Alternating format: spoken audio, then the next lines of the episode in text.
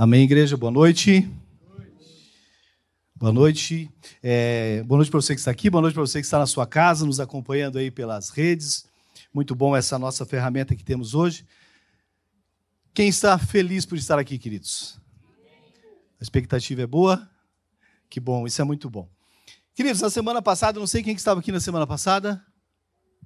Quem estava aqui na semana passada no culto? Nós estávamos de viagem, chegamos, estava estava chamando as crianças quando a gente chegou, a gente acompanhou pela internet, mas o nosso amigo Fernando passou uma mensagem para nós, falando do tamanho do nosso Deus, amém? Quantos lembram? Do tamanho do nosso Deus. Deu uma aula de sistema solar aqui, né? Bem bacana mesmo. E falou, especialmente, é lógico, do tamanho do nosso Deus, da grandiosidade do nosso Deus. E uma coisa, um exemplo que ele deu que chama atenção, e eu lembro dele já em outras vezes de ter escutado, foi quando a gente compara, né, fazendo um paralelo do tamanho do nosso Deus com um avião, né? Ele fez aquele, aquela, aquela criança que perguntou para o pai do tamanho que era Deus, e o pai mostrou um avião que estava sobrevoando a área na hora ali. Só, Deus é daquele tamanho. E daí levou ele para ver o, o, avião lá no aeroporto, de pertinho. Daí chegou lá, ele olhou aquele avião enorme, lindo, poderoso, e ele disse ao filho: Deus é exatamente assim. Ele é. Quando nós nos distanciamos dele, nós achamos que ele não é tão grande. Porém, quando nós chegamos perto, nós podemos notar o tamanho, o poder do nosso Deus. Amém, queridos?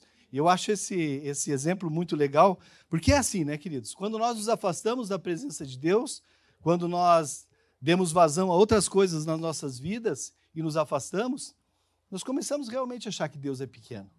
Mas, queridos, quero dizer para você nessa noite que Deus é todo esse tamanho que nós vimos, é grande, é poderoso, independente do que eu e você achamos. É uma pena quando pessoas acham que Deus é pequeno, quando pessoas se afastam de Deus. E é uma pena porque essa pessoa pode continuar, pode, ah, pode achar que Deus é pequeno, mas ele não é. Ele continua sendo grande, poderoso, e é isso que nós queremos para as nossas vidas. Amém? Porque esse Deus, queridos, esse Deus, ele criou o céu, a terra, ele criou a vida, ele nos dá a vida, ele nos recolhe também, né? Deus recolhe. Deus realiza sonhos, Deus quer proximidade conosco. E Deus, ele é tão bom, queridos, ele é tão bom que ele realiza sonho até daqueles que não o pedem. Eu não sei se você sabe, mas muitas pessoas que nunca se aproximaram de Deus, muitas vezes, realizam seus sonhos. É claro que você sabe disso, né? Muitas pessoas, muitas vezes distante de Deus, realizam sonhos. Tem uma vida relativamente boa, um desempenho financeiro bom, um desempenho intelectual bom e vive a vida. Mas a única coisa, queridos, veja bem, que Deus promete para todos nós, que nós, nos, quando nós nos chegamos a Ele, é a vida eterna, é a salvação.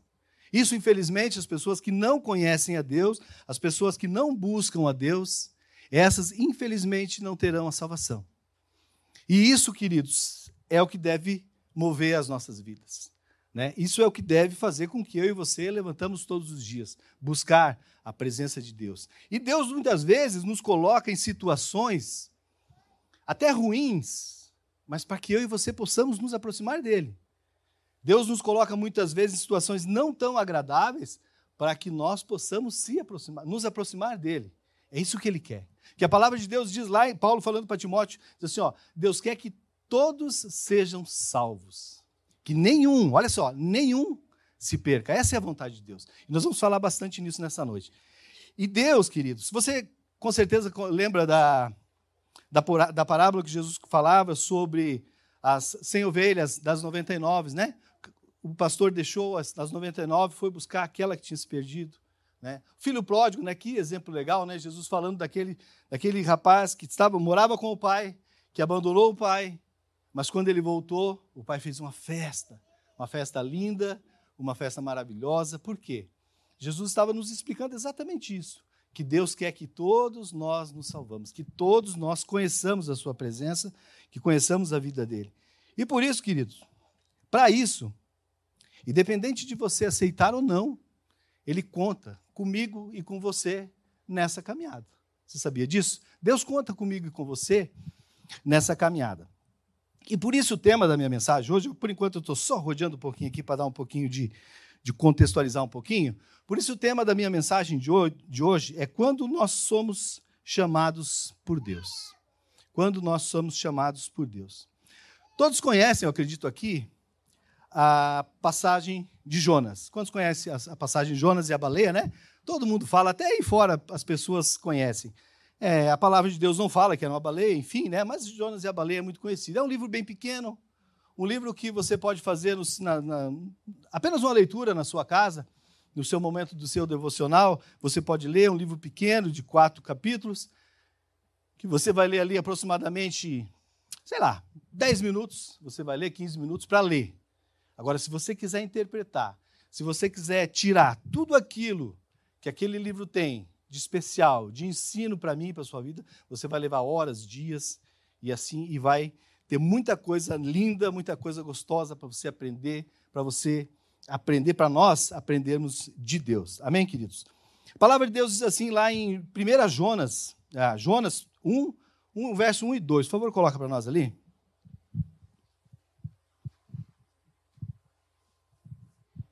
A palavra do Senhor veio a Jonas filho de Amitai, com esta ordem. Olha só o que Deus vai falar para ele. Vá depressa à grande cidade de Nínive e pregue contra aquela, contra ela, porque a sua maldade subiu até a minha presença. Queridos, eu vou explicar só um pouquinho, para a gente depois entrar nos tópicos, vou explicar um pouquinho para talvez alguém que não conheça a, a, toda a história. Deus, como está aqui no início, Deus chega a Jonas e diz assim: Jonas, eu quero que você vá para a cidade de Nínive, porque aquela cidade ela está de mal a pior, ela está horrível, e eu quero que você vá lá e pregue para aquela cidade. Nínive era uma cidade de aproximadamente 120 mil habitantes, grande para a época, porém uma cidade extremamente cruel, uma cidade que quando é, é, nas batalhas, quando eles conquistavam algum povo, ela torturava até a morte os seus inimigos aqueles que eles, que eles capturavam. Então era uma cidade muito mal, onde a promiscuidade era acelerada e, Deus, e aquilo chegou até Deus. E Deus envia esse cara, esse tal de Jonas, esse Jonas, vai lá, porque eu quero, eu quero salvar aquela cidade. E Jonas dá uma desperto, de malandro, Deus manda ele para Nínive e ele pega e se afasta de Deus. Tenta fugir de Deus, vai para uma cidade chamada, tenta ir para uma cidade chamada Tarsis. Ele paga, olha só, ele paga uma passagem, ele investe dinheiro para sair da presença de Deus. Quem já fez isso? Já investiu dinheiro para sair da presença de Deus? Ele investe dinheiro para sair da presença de Deus, pega um navio, entra naquele navio e Deus coloca sobre aquele navio uma tempestade, sobre o mar uma tempestade onde aquele navio estava. E Jonas, bonitão, dormindo lá embaixo do navio e, a, e o mundo se acabando lá em cima na tempestade e ele dormindo. Então, as pessoas daquele navio começam a ver o que está acontecendo. A, a, Bíblia diz que eles lançam sorte e acabam descobrindo que Jonas estava. Jonas confessa a eles que estava fugindo da presença de Deus e com certeza o que estava motivando toda aquela tempestade seria a presença de dele, dele naquele navio. E ele mesmo diz: Ó, oh, pode me jogar que esse treco vai, vai passar. E assim foi feito. Jonas foi jogado fora do navio e a Bíblia diz que a tempestade calmou na hora. Só que Jonas, quando cai no mar, quando ele começa a afundar, vem esse grande peixe, essa baleia, esse grande peixe. Tem alguns escritores que falam que era um cachalote, eu não sei. Era um peixe da época que também tem um tamanho é, parecido com uma baleia. E esse navio vem e engole Jonas. Jonas fica três dias no ventre desse peixe. Imagine que lugar gostoso, né? Ele fica por três dias lá e lá, naquele lugar, ele se encontra com Deus. A gente vai ver um pouquinho a oração dele um pouquinho mais à frente. E quando ele se encontra verdadeiramente com Deus, lá no abismo, aquela baleia, aquele peixe, lança ele fora do dele, joga ele em terra. Eu, eu lembro muito bem que nós, quando as crianças, quando as, as meninas eram crianças, nós tínhamos CD dessas historinhas assim, e eu assisti várias vezes, né? As meninas, porque tinha que estar assistindo junto com elas, e eu lembro bem que daí o peixe jogava ele, ele caía em cima de um coqueirinho, assim, animadinho, bem legal. Então eu gravei a história. Mas, queridos, a Bíblia diz que ele foi jogado e ele foi cumprido aí, então, o papel que Deus tinha colocado como função, como chamado para ele, E ele foi e ele pregou a palavra de Deus para todo aquele povo. E a gente vai ver mais para frente com detalhes. Todo aquele povo, toda a cidade se converte a Deus. E Deus, então, que diz que ia acabar com aquela cidade, Deus volta atrás e não acaba mais com a cidade. Enfim, contextualizado, queridos, a história, a gente pode tirar desse livro, como eu falei, um livro bem precioso, algumas coisas para a gente aprender. Eu elenquei aqui algumas coisas, cinco situações, para que eu e você possamos estar aprendendo nessa noite com Jonas. Se você tiver curiosidade, você pode estudar mais esse livro na sua casa, você vai ver que você vai aprender ainda mais. Mas hoje eu quero falar de cinco coisas especiais que tem nesse livro. Primeiro deles, olha só, queridos, o primeiro deles. Precisamos superar a crise ou o medo quando somos chamados por Deus. Queridos, quando Deus chama alguém, muitas vezes não são situações muito fáceis, né? Então nós precisamos superar a crise. A Bíblia nos dá exemplos disso. Né? Se você pegar a sua Bíblia, você vai ver que várias pessoas, vários personagens que Deus chamou tiveram dificuldade, não desistiram, veja bem, não desistiram, mas tiveram dificuldades em fazer aquilo para que o Senhor estava lhe chamando, a porta que o Senhor estava lhe abrindo. Eles tiveram dificuldade de romper aquilo que Deus estava falando a eles por causa do medo. Se gerou uma crise dentro dessas pessoas, em virtude do que poderia acontecer, e essas pessoas recuaram, tentaram desistir até, a gente vai estar tá, vai tá dando alguns exemplos, só que não desistiram. E isso, e isso é o grande passo. Né? Eu posso dar o exemplo aqui de Gideão. Né? Quem lembra de Gideão? Gideão dizia, mas eu sou pobre. Senhor, Deus chama ele para ir guerrear, para salvar Israel, e ele diz, mas eu sou pobre, a minha família é pobre, eu sou o menor da minha família, da minha clã. Ele diz a Deus, tentando dar uma desculpa para Deus, oh, pega o outro, pega do lado, e não pega eu. Mas ele acaba indo, e a gente a história acaba nos dizendo que ele vence. Josué, quando Moisés morre, Josué, que Deus vem a ele e diz para ele assumir todo aquele povo, quantos lembram lá que por três vezes Deus fala para ele: ó, ser forte e corajoso. Ser forte e corajoso. Por três vezes. Por que, que Deus está dizendo isso? Não temas, ser forte e corajoso. Por que, que Deus está dizendo isso? Porque é evidente, queridos, que ele estava em crise. Ele estava com medo. Quem conhece a história sabe. Eram milhares de pessoas que eram levadas e ele ia ficar à frente de todo aquele povo. Então a crise se abateu nele. E ele ficou com medo, ele teve medo. Por isso que Deus fala: ser forte e corajoso, eu vou estar contigo. Mas seja forte e corajoso, porque ele com certeza estava recuando. Com certeza, mas ele não recuou. Isso que importa. A própria Maria, quando o anjo chega para ela, né? Lembram? Não temas. Depois ele vai até José, fala para José, primeira coisa também, não temas. Por quê? Porque o povo, gente, receber alguém, receber um chamado, é muitas vezes difícil. Mas o importante o que é? É não desistir. Né? Então, essa é a diferença entre você ser chamado por Deus para algumas coisas e nós recuarmos quando Deus nos chama. O próprio Jesus, né? A Bíblia diz que Jesus, quando estava no Getsemane, antes de, dele ser preso mesmo, a Bíblia diz que ele suava sangue. Tamanho, tamanha, e a medicina hoje explica isso como um caso raríssimo de, de medo, de aflição, então Jesus, naquele momento, ele estava muito aflito. Ele sabia tudo o que ia acontecer com ele e ele chegou a pedir para Deus assim: ó, dá para passar isso aí ou não? Daí não dá. Então, ele foi, a gente sabe que ele foi. Mas ele tem um, algo que possa ser feito? Dá para afastar de mim isso, Senhor? Mas quando Deus não responde, ele continua o projeto que Deus tinha na vida dele. Então nós precisamos aprender, queridos, que nós precisamos perder ou nós precisamos vencer esse medo dessa crise. A Bárbara estava convidando agora para vir para o louvor, né? É um chamado, queridos. Olha só, é um chamado. Muito mais fácil desse que a gente falou aqui. Mas muitas pessoas têm medo de chegar aqui em cima e pegar o microfone. Sou uma delas, confesso a vocês. A gente fica um pouco aflito. Não é diferente. Então, é, esse chamado, ele pode, pode gerar algo dentro de você, um cuidado, um medo. E o cuidado, queridos, não é uma coisa ruim. Você ter cuidado quando você está dirigindo. O medo de fazer uma ultrapassagem no lugar onde não é permitido não é ruim. Isso é muito bom. Você ter medo de andar em alta velocidade com o seu carro e, correr o risco de bater seu carro e perder até sua vida não é algo ruim, é algo bom, é algo que vai somar na sua vida e na minha. Né? Nós estávamos na conferência lá em Laje semana passada, e o pastor estava contando um exemplo de um cara que servia na igreja, que era uma bênção, só que andava, andava, andava muito. E acabou colidindo e faleceu. Ele perdeu o medo. E ele acabou batendo, e ele acabou perdendo a sua vida, porque ele perdeu o medo de correr. Então, o medo, muitas vezes, na nossa vida, ele nos faz, tem uma conotação boa, para que a gente tenhamos cuidado em muitas e muitas situações nas nossas vidas. Amém? Então, esse é um ponto, queridos. Esse é um ponto. Nós vencermos, superarmos a crise quando Deus chama eu e você para alguma situação. Eu não sei o que, que Deus tem chamado, o que, que Deus tem colocado no seu coração, qual é a função que Deus tem inspirado você, se é aqui nesse lugar, se é fora daqui, eu não sei o que Deus tem colocado. Mas eu sei que eu e você precisamos perder o medo de nós rompermos com Cristo, de nós rompermos, de nós enfrentarmos aquilo que Deus tem colocado nas nossas vidas. Amém, queridos?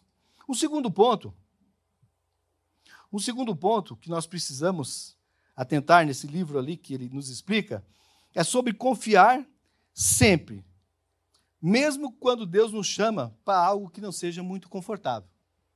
Queridos, hoje, quando nós pegamos a nossa Bíblia para ler, quando nós é, contamos várias e várias histórias é, dos personagens da, da Bíblia, muitas dessas histórias são muito bonitas quando contadas hoje, não é verdade? Muito lindo, nos serve de um aprendizado incrível, nos serve de algo é, muito bom para as nossas vidas, mas não foram coisas fáceis, não. Deus colocou pessoas em situações para realizar o projeto dele que não eram situações tão bonitas. Né? O próprio Noé, quando, quando construiu a arca, quando ele saiu daquele lugar, quando ele colocou toda a família dele dentro daquele lugar, quando ele enfrentou um mar que era só água, sem saber quantos dias ia demorar, sem saber. Ele precisava confiar em Deus. Ele precisava confiar naquilo que Deus queria, porque Deus estava ao lado dele. Deus havia chamado ele e Deus é, iria cumprir aquilo que Deus tinha pedido a ele. Só que não era, não tinha nada de confortável, gente. Vocês imaginam que é confortável ficar num lugar daquele tão inóspito durante tanto tempo. Mas ele confiou, né? Paulo, Silas na prisão, imagina aquele gente, né? Você sabe que a prisão naquela época eram enterradas, eram subterrâneas para que não houvesse fuga, e a higiene naquele lugar devia ser algo horrível. E aqueles caras ficavam cantando e louvando a Deus no lugar daquele, porque eles tinham fé que Deus iria tirá-los dali. E quantos outros, né, queridos? Eu coloquei aqui é, Daniel, Daniel na cova dos leões, Daniel entrou para dentro do, junto com os leões famintos. A Bíblia diz que aqueles leões estavam dias sem comer, exatamente para que fosse devorado. É muito lindo contar isso hoje. Mas olha a confiança que Daniel teve que ter no Senhor. Né? Sadraque, Mesaque e todos lembram? Eles não, eles resistiram, eles não se contaminaram, eles não se, se, se prostraram ao rei, e eles foram jogados dentro de uma fornalha. E a Bíblia diz que aquela fornalha foi jogada a uma temperatura incrível, que as pessoas que iam jogá-los para dentro, eles, eles morriam só na porta daquele lugar. E, eles, e hoje é muito lindo nós contarmos isso. Mas eles tiveram que exercer confiança, muita confiança naquilo que Deus tinha colocado para aqueles. É, imagine nós, qualquer um de nós hoje, na situação deles, nós no lugar e a pessoa, se você não se ajoelhar na frente do meu Deus aqui, você vai morrer. Você vai ser jogado numa fornalha. Queridos, qual seria qual seria o nosso nível de confiança em Deus numa situação dessa? E é lindo nós cantarmos hoje isso, não é verdade? É lindo falar desses personagens que, que fizeram tantas e tantas coisas, mas confiavam em Deus, confiavam naquilo que Deus tinha para eles. O próprio Jonas, né? Jonas, depois que ele entendeu que ele não conseguiria sair da presença de Deus, que ele não conseguiria fugir da presença de Deus, aí sim, ele foi para aquilo, ele confiou no Senhor para aquilo que o Senhor queria para a vida dele.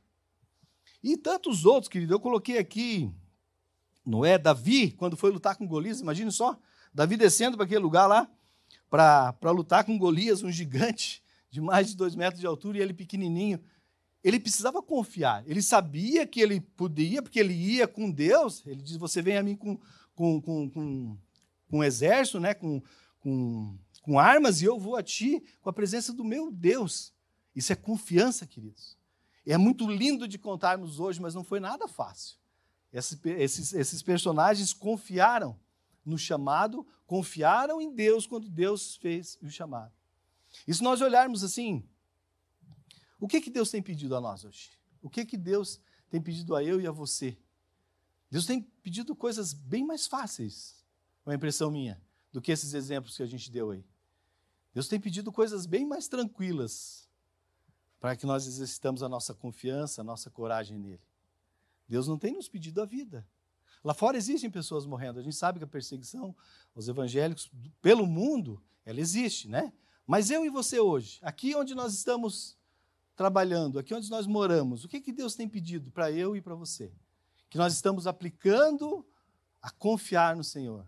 Deus tem pedido para nós, vou dar exemplo, sei lá, ter uma vida mais íntima com Ele, Deus tem pedido para nós falarmos dele, de repente, em qualquer lugar onde nós estejamos. Deus tem pedido para que você, sei lá, abrir uma célula. Deus tem pedido para você. O que, que Deus tem queimado no seu coração? Para você estar tá indo no hospital, visitar pessoas, orar por pessoas? Ou Deus está pedindo para você, assim, só ter mais intimidade com Ele? Ou será que Deus não está pedindo nada para eu e para você? Será que ele não está nos pedindo para a gente participar de algum serviço, de algum ministério aqui dentro da igreja? Olha, queridos, assim que eu queria chamar a nossa atenção para o nível das coisas que Deus está nos pedindo. Eu não creio que Deus tenha pedido para você sair dessa cidade e ir para algum lugar para perder a sua vida. Eu não creio nisso. Mas eu creio que Deus tem pedido para você fazer algo pelo reino dele em confiança. Olha o nível das coisas que Deus está nos pedindo hoje, porque ele já pediu. Então é muito importante quando nós confiamos em Deus para aquilo que Ele nos pede e nós entendermos que Ele está falando com cada um de nós, que Ele está dizendo, Elcio, faça isso, Marciano, faz isso. Ou será que Deus não pede nada, queridos? Será que nós somos assim tão especiais para Deus que Deus não nos, pede nada? Assim, ó, eu não vou contar contigo, Elcio, para nada, não vou contar contigo, Brunão, para nada, você não precisa fazer nada. Você está de boa aí, pode ficar da maneira que você está. Será que é assim, queridos? Ou muitas vezes nós estamos ficando meio de lado assim para nem olhar o que Deus tem nos pedido. Então essa é a segunda, primeira, essa é a segunda é, das, das coisas que Deus que eu tirei como aprendizado para essa nossa mensagem de hoje. Opa, tá dando um treco aqui.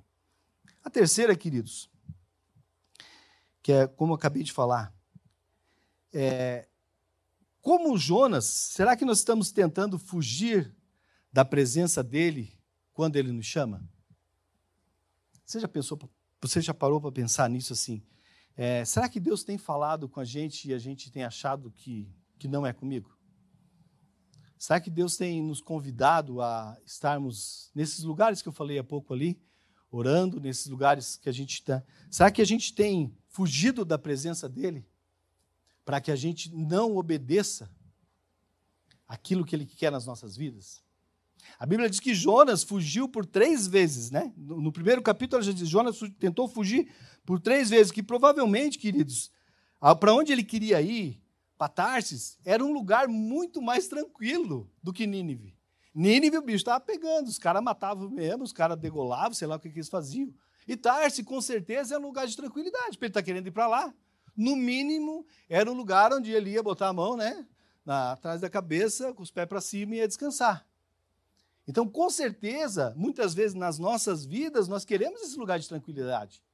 Não é verdade? Nós queremos estar mais tranquilo. Mas será que para isso, para nós estarmos mais tranquilos, nós não estamos dando ouvido àquilo que Deus tem nos chamado? Nós estamos fazendo igual o Jonas, Deus está falando comigo, mas eu acho que não, acho que não é bem comigo. Acho que é só com o outro aí, não é comigo. É isso que nós precisamos saber, sabe, queridos? Não imaginar que Deus fala só com o nosso vizinho, que Deus fala só com o pessoal do louvor, que Deus fala com o Lucão, com o Fernando, o pessoal que está indo servindo nos ministérios, e Deus não tem falado conosco. Porque muitas vezes eu e você não estamos dando ouvidos a Deus ou estamos sabendo que Ele está nos chamando e estamos ó, saindo pelo outro lado. E Deus tem chamado, queridos. Eu costumo pensar e falar, já falei isso algumas vezes aqui, que a obra de Deus ela vai se cumprir, ponto final. A obra do Senhor ela vai se cumprir. Queira eu, você ou não, a obra de Deus vai se cumprir. Agora, se eu vou fazer parte disso, cabe a eu decidir. Se você vai fazer parte disso, cabe a você decidir. É, eu, uma outra igreja que a gente congregou por algum tempo, é, uma certa vez, uma, uma, uma guria que trabalhava, ela, ela se esforçava muito na igreja, sabe? Ela trabalhava bem, bastante, apesar de murmurar um pouco, mas ela trabalhava, ela, ela servia bastante. Ela servia muito. E ela ia se mudar.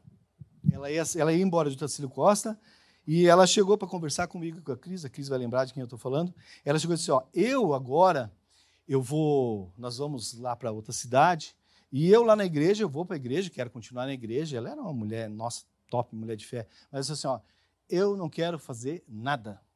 Eu vou ser ouvinte.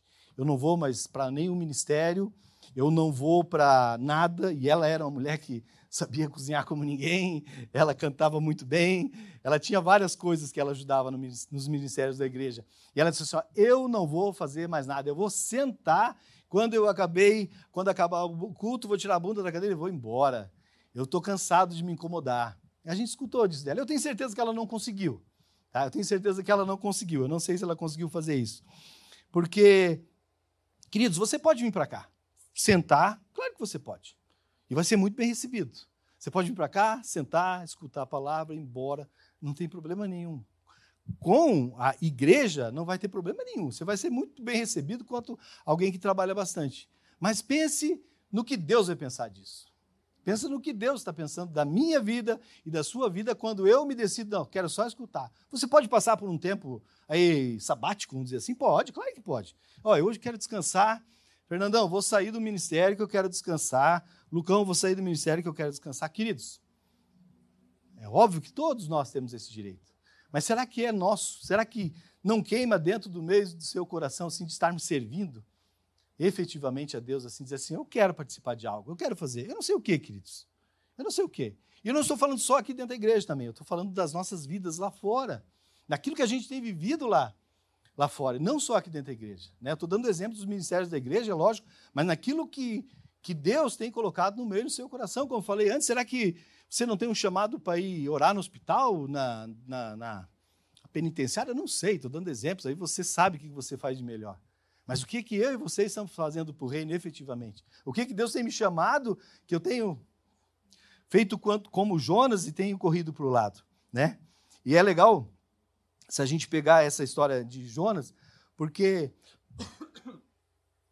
a gente vê que Jonas, a, a tempestade estava bombando lá, o barco estava afundando na funda, eles estavam jogando todas as coisas, o peso né, que tinha no navio. A Bíblia diz que eles estavam lançando ao mar para tentar evitar, evitar o naufrágio, e Jonas dormindo, bonitão dormindo lá embaixo, o sono dos justos. E a coisa pegando fogo lá fora. Fogo não, né? Na água não está pegando fogo. É a mesma coisa que aqui fora. Muitas vezes a coisa está pegando fogo ali fora, queridos. A coisa está pegando fogo lá fora. Existem pessoas e pessoas precisando que você vá lá falar com ela. Existem pessoas precisando, precisando de, um, de uma conversa, de uma oração. Eu não sei o que é tudo, queridos, mas eu tenho certeza que a coisa está pegando fogo. Eu tenho certeza que tem muito, muito, muito navio afundando por aí. E muitas vezes eu e você estamos lá que nem Jonas, com os pés para cima, dormindo, aquele soninho do, do, depois do almoço, do domingo, né? Todo mundo merece, né? Todo mundo merece. Mas é interessante a gente observar, queridos, ó. Jonas, quando, ela, quando ele fugiu da presença de Deus, a Bíblia diz que ele, olha só, desceu para Tarsis, depois ele desceu para o porão do navio, depois ele desceu para o mar, porque jogaram ele fora, e depois, quando a, baleia engoliu ele, ela foi para as profundezas, para o abismo, a Bíblia diz que ela foi para o abismo, a baleia, foi para, perdão, foi para a profundeza do mar. Então, assim, ele só, só decaiu na vida dele. Quando ele tentou fugir da presença de Deus, Jonas foi só descendo de nível, descendo de nível, descendo de nível, descendo de nível. E assim é nas nossas vidas, quando nós saímos, queremos sair, fugir daquilo que Deus tem nos chamado, nós começamos a descer de nível. E o avião vai ficando mais longe. E a gente começa a dizer que Deus está menor, porque o avião está indo. O avião está ficando. O exemplo do avião, né, gente? O, exemplo, o avião está indo mais longe. Opa, Deus está diminuindo de tamanho. Opa, Deus está diminuindo de tamanho. Na verdade, não, queridos. Na verdade, eu e você estamos nos afastando de Deus, estamos vendo o avião de muito mais longe e não estamos dando, não estamos tendo é, a noção de quão ele é grande, de quão ele é perfeito, de como ele faz as coisas na nossa vida para que nós é, nos aproximamos dele. Quando eu e você fugimos, olha só, quando eu e você fugimos da presença dele, tenho certeza, queridos, nós comecemos a cada vez descer mais. Coloca para mim lá Jonas 2,2, faz favor lá, pessoal. Perdão, vou para o quarto passo agora, né? Eu disse: Em meu desespero clamei ao Senhor e ele me respondeu. No ventre, olha só, no ventre da morte gritei por socorro e ouviste o meu clamor.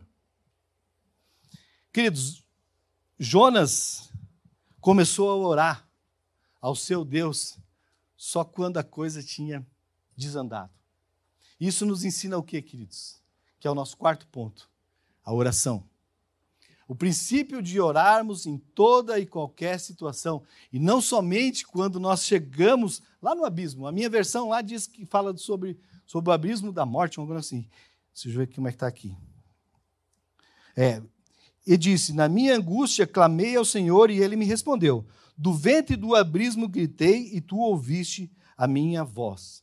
Jonas não orou quando Deus veio falar com ele. Jonas, eu tenho um servicinho para você. O serviço é meio ruim de lida, de ruim de fazer, mas eu tenho um serviço para você. Ele não orou. Ele não orou nem antes de fugir, para ver se Deus dava um ânimo, para ver se aquele medo que ele tinha, que nós falamos lá no início, para ver se aquele medo rompia de dentro dele. Ele não orou. Ele não orou quando a tempestade chegou no navio, ele estava dormindo, a tempestade estava lá e Jonas estava pegando no sono. Ele somente orou quando estava na pior das situações. Quando ele estava lá no abismo, quando ele já tinha Descido ao último lugar, como a gente falou, Jonas começou a orar, Jonas lembrou que ele não podia fugir da presença de Deus, então ele orou a Deus e o que, que Deus faz? Deus o pega de volta, porque ele é Deus, porque ele é poderoso, porque ele é grande, e quando ele está pertinho de eu e de você, nós conseguimos ver o tamanho que ele é de verdade. Exatamente igual ao avião, né, queridos? Exatamente, aquele exemplo que eu gosto muito. E por último, queridos, mas não menos importante, e que a gente já falou lá no início, Deus quer que nenhum, queridos, nenhum se perca. Deus quer a salvação, como Paulo fala lá em Timóteo, para todo, todo ser que ele criou. E ele criou a nós todos, queridos. Nós que estamos aqui, a quem é da, quem já se curvou a ele, quem não, quem está na Umbanda, quem está, sei lá onde, lá no Iraque, no Japão, Qualquer lugar, queridos. Deus quer, a Bíblia fala que Deus quer que todos se salvem. Deus quer que todos, que todo homem curve o seu joelho e se entregue a sua vida a Ele. Essa é a vontade de Deus. Por isso que muitas vezes, quando nós nós não entendemos as coisas de Deus, nós falamos, mas o fulano de tal lá, ele não serve a Deus, ele não faz nada, nada, e está lá, está bem de vida. Queridos, Deus tem propósitos. Deus Está esperando o momento para buscar. Mas quem sabe Deus está esperando o momento em que eu e você façamos parte desse propósito dele de ir lá falar com essa pessoa. Quem sabe Deus está esperando o momento em que nós vamos nos dispor a ajudar de alguma forma em algum lugar para que as pessoas possam reconhecer em nós esse Deus. Eu não sei o que, querido, sabe? Eu não sei o que, que você gosta, sabe fazer. Eu não sei se você não quer sair da sua zona de conforto. Eu não sei se o que Deus tem preparado para você, talvez para você e para mim, seja algo difícil que vai nos colocar num, numa saia justa, que vai nos tirar do nosso momento de, de, de, de, de tranquilidade. Eu não sei. Eu não sei. É isso é entre você e Deus, é entre eu e Deus. Mas eu sei que Deus precisa, Deus não precisa, perdão. Deus quer que cada um de nós aqui, cada um, veja bem, eu tenho certeza disso. Cada um de nós façamos alguma coisa pelo reino dele. Que cada um de nós. É, a palavra de Deus diz: como são belos os pés daqueles que anunciam as boas novas. Como são belos os pés daqueles que anunciam a palavra do Senhor. Quando Jonas decidiu que ele não iria mais fugir da presença de Deus. Quando ele se encontrou com Deus, lá no ventre, lá no abismo, quando ele se encontrou e ele começou a orar a Deus, como nós lemos aqui, e ele vai para aquela cidade, queridos, a palavra diz que 120 mil pessoas em três dias são, são libertas. O próprio rei, O próprio rei deu um decreto que as pessoas deviam adorar a Deus. O rei sapateava de alegria. A Bíblia diz que eles é, tem um, um termo na Bíblia que eles botavam, botavam é, sacos, né? vestiram-se de saco, quer dizer, sinal de, de quebrantamento. E aquele pessoal começou a jejuar, aquele pessoal começou a se quebrantar, aquele pessoal entendeu quem era Deus através da vida de alguém que cumpriu aquilo que Deus queria para a vida dela. Só isso. Simples assim. Através de uma pessoa que primeiro fugiu, primeiro correu, primeiro se disse, opa, não é comigo, chegou, como a Bíblia diz, chegou a pagar, queridos. Chegou a pagar aquele navio, ele pagou. Ou seja, ele tinha até uma grana, né? Ele pagou ou era a economia dele, não sei, né? Que tinha economizado, pegou o dinheiro dele que ele tinha economizado e tinha, pagou para sair da presença de Deus. Ele chegou a gastar dinheiro, olha só, gastar dinheiro para sair da presença de Deus. E imagine depois de tudo isso, queridos, imagine na sua vida, na minha vida, o que, que é nós, quando nós conseguimos é, mostrar a alguma pessoa, a uma pessoa só, veja bem, a uma pessoa só, quando nós conseguimos levar uma pessoa para a presença de Deus. A alegria que isso é. Agora imagina 120, né? Mil. 120 mil. Quando ele decidiu que ele iria pregar, que ele iria romper, que ele iria entrar pelaquela porta que Deus tinha apontado para ele, Jonas salvou toda uma cidade, queridos. E isso é simplesmente maravilhoso. Isso é simplesmente maravilhoso. Então, queridos, Deus quer usar eu não sei, como falei antes, eu não sei o que Deus tem te chamado, eu não sei o que Deus tem falado ao seu coração, eu não sei qual, é, qual tá, tem sido a tua resposta. Eu estou falando aqui e de repente você vai estar tá dizendo assim, Elcio, mas eu já tenho respondido a esse chamado. Nem devia estar aqui hoje, é só um vizinho do lado. Claro que sim, queridos. Claro que muitos de nós têm respondido ao chamado de Deus. Claro que muitos de nós têm dito um sim para o Senhor. Né? Muitos de nós têm, têm batalhado mas Deus quer usar eu e você, queridos, lá onde a gente está. Deus não tem dito assim, é o Senhor, pega aí, sai daqui, vá lá para Nínive. Não, Deus tem dito para mim, aqui mesmo, aqui em Otacílio Costa. Deus tem dito para você, acredito. Aqui mesmo, Otacílio Costa. Talvez Deus tenha te colocado algo diferente, queridos. Mas aí, como falei, entre você e Ele. Mas uma coisa que eu tenho certeza: Deus não te convidou para você vir aqui só ficar no banco e ir embora. Apesar de, como eu falei, você, aqui você vai ser muito bem-vindo, de qualquer forma. Não, não, não se preocupe, eu não estou falando desse, desse lugar que nós estamos, eu estou falando do reino. Aqui nesse lugar você vai ser bem-vindo. Mas o seu íntimo com Deus é que vai te dizer se você está sendo eficaz, eficiente na, na presença dele. Amém, queridos?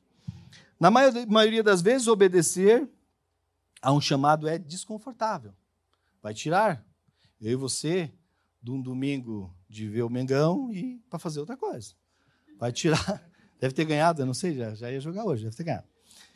Deve tirar nós da nossa zona de conforto, fazer com que eu e você tenhamos que fazer algo para ele. Mas, queridos, é muito, muito menos do que aqueles exemplos que nós demos lá em cima. Queridos, uma outra passagem da Bíblia, para a gente ir finalizando, uma outra passagem da Bíblia que fala muito que deve falar muito ao meu e ao seu coração. Está lá em Jeremias 18. Quando Deus é, diz para Jeremias para ele sair dali. E ele lá na casa do oleiro, para ele ver o que, que o oleiro está fazendo. E Jeremias, a partir daquilo ali, ele começa a entender, queridos. A entender que eu e você podemos ser um vaso nas mãos do oleiro. Que eu e você, quando fomos, somos apenas um barro, queridos, a gente não tem um valor. Quando nós não temos, quando nós não nos colocamos é, na mão dele, o nosso valor é muito menor. E eu falo das coisas do reino, tá? Dizendo que você não tem valor, não é isso. Valor para ele nós temos. Mas quando eu e você nos deixamos, nos deixamos moldar por ele, aquilo que quebrou, começar a moldar novamente, aquilo que deformou um pouco, mudar novamente. É o momento onde nós vamos, vamos entender, queridos, que Deus quer mudar. Tenha certeza disso. Alguma coisa dentro de eu e de você. Muitas vezes nós achamos, olhamos para nós, ah, mas eu faço tudo certinho. Claro, a gente busca mesmo, queridos, nós buscamos fazer. Eu acredito nisso. Mas tem muita coisa no meu e no seu coração, e você sabe disso, que a gente precisa ainda ser trabalhado. Que a gente precisa deixar com que Deus trabalhe exatamente para que quando Deus nos chamar, nós possamos é, entender que é um chamado dele e que nós possamos até entrar em crise. Mas nós não, não falaremos um não para o nosso Deus. Queridos, o medo, a crise, ela vai chegar, ela chega em qualquer um de nós quando Deus nos chama, porque a gente sabe que a gente tem que mudar situações. Pode ser um medo grande, pode ser um medo pequeno, pode ser uma crise grande, pequena, eu não sei. Ela pode chegar. Mas o que, que eu e você precisamos entender nessa noite é que essa crise pode acontecer, porém ela não pode tomar nossa decisão. A nossa decisão tem que ser tomada por aquilo que nós acreditamos, por aquilo que nós amamos. E que nós queremos fazer parte de tudo isso. Fazer parte efetivamente de tudo isso. Amém?